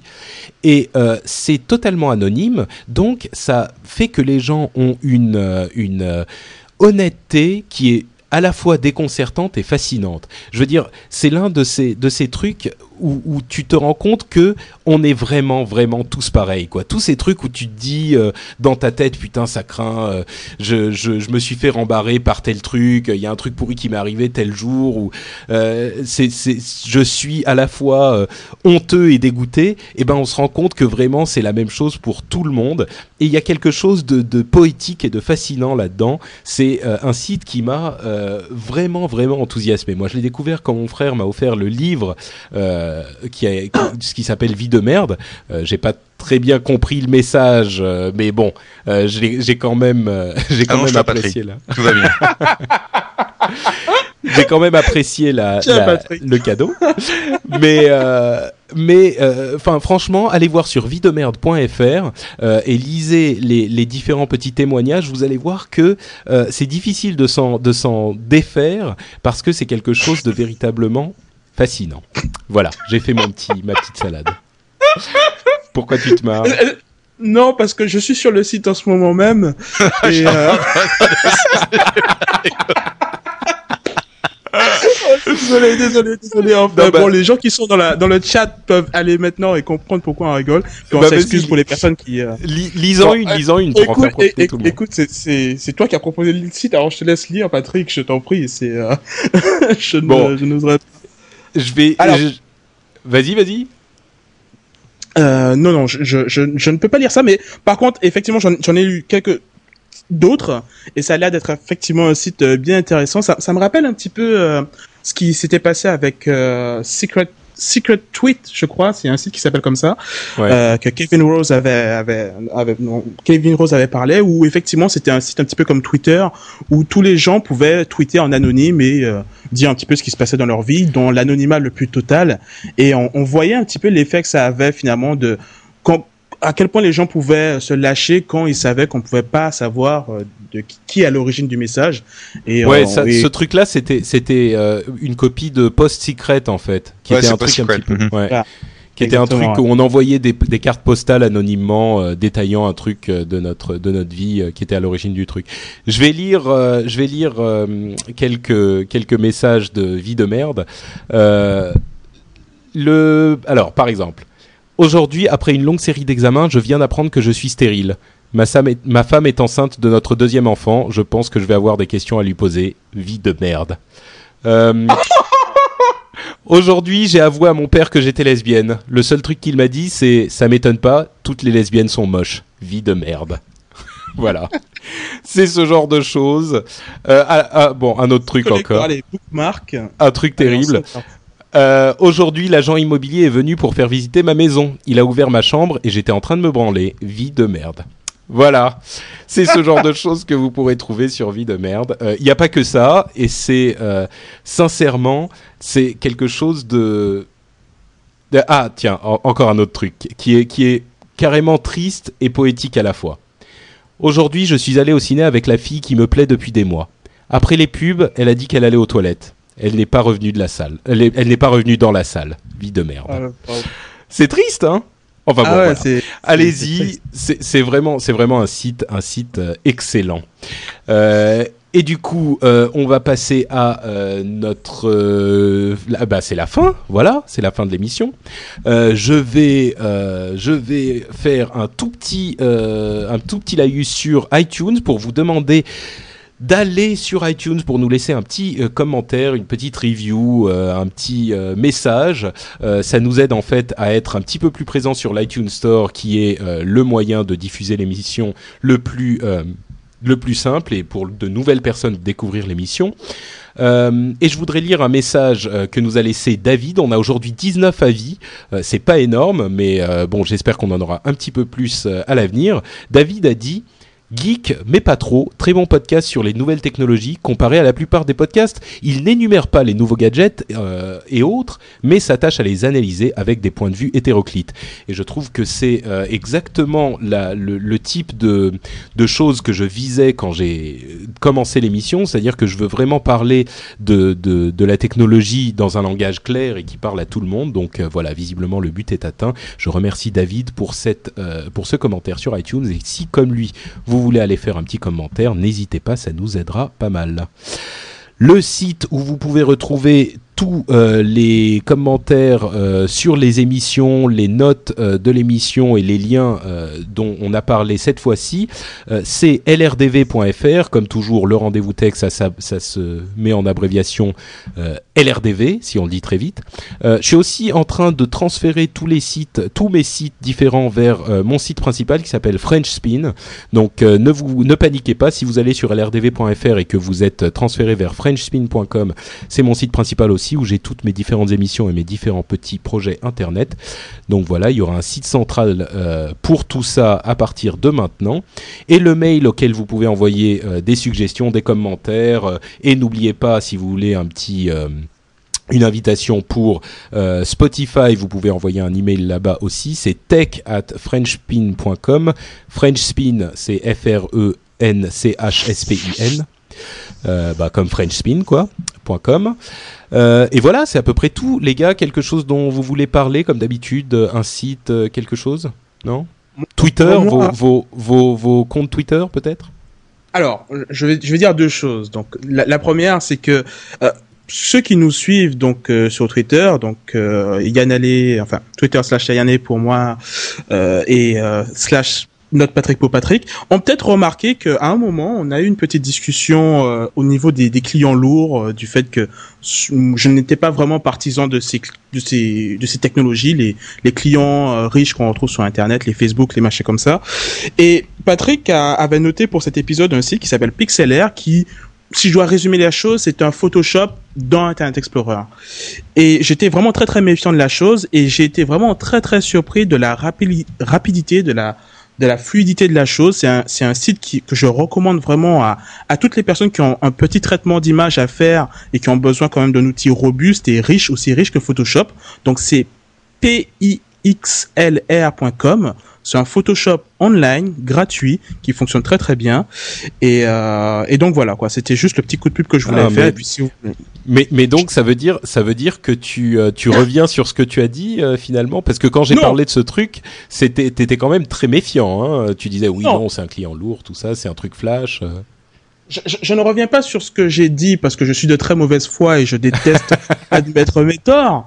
Donc, euh, mais mais je, je dirais quand même que cet outil-là, en l'occurrence, il a été très très bien développé et on ne sent pas euh, le fait que c'est un client riche qui est en train d'être téléchargé. On ne sent pas la lourdeur habituelle des autres gros sites flash qui se prétendent clients riches et qui en fait ne sont que des clients lourds. Donc, je le recommande vraiment euh, à toutes les personnes qui ont des petits traitements à faire. Quoi. donc Mais je voilà. Jeff Moi, j'ai euh, utilisé sur la dans la semaine dernière le, le- la nouvelle version de Data Prevenge. Je ne sais pas si c'est quelque chose qui est disponible euh, sur le sur iTunes en, en France ou en Europe. oui c'est TapTap bien sûr il est jeu numéro. Ouais. Bah, c'est le jeu numéro 1 en fait sur le sur l'iPhone. La nouvelle version vient d'arriver et euh, j'ai essayé de travailler sur le soft pour arriver à 100 000 points en version extrême. Et ben c'est dur, mais c'est super sympa. ouais, Tap Tap qui est une sorte de Guitar Hero, un mix entre Guitar Hero et, euh, et Dance Dance Revolution en quelque sorte avec les doigts. Bon, je pense que beaucoup de gens connaissent, mais si vous avez un iPhone ou un iPod Touch, euh, n'hésitez pas à aller télécharger euh, ce, ce petit jeu et vous passerez de bons moments avec.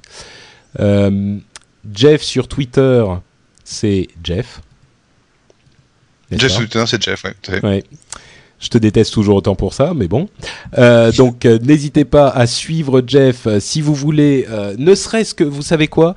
Twitter va devenir très important, je pense qu'on l'a assez répété. Allez réserver votre nom sur Twitter, votre pseudo, votre euh, le, le- nom que vous utilisez d'habitude sur Internet, parce que d'ici quelques mois, euh, Twitter va arriver en France, et si vous n'avez pas réservé votre pseudo, vous serez super déçu et euh, super euh, dégoûté.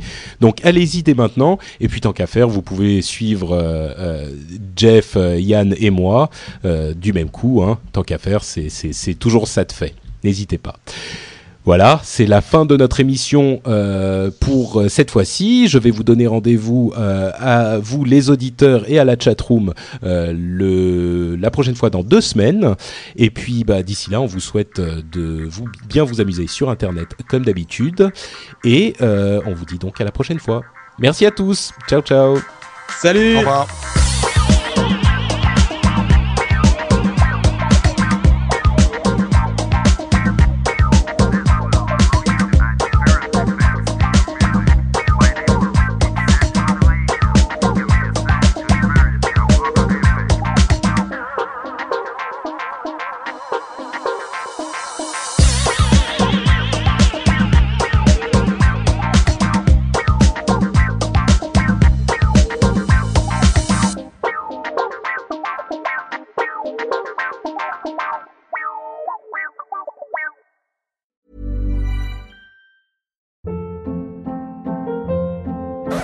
Hold up. What was that? Boring. No flavor. That was as bad as those leftovers you ate all week. Kiki Palmer here, and it's time to say hello to something fresh and guilt-free. Hello Fresh. Jazz up dinner with pecan-crusted chicken or garlic butter shrimp scampi. Now that's music to my mouth. Hello Fresh. Let's get this dinner party started. Discover all the delicious possibilities at hellofresh.com.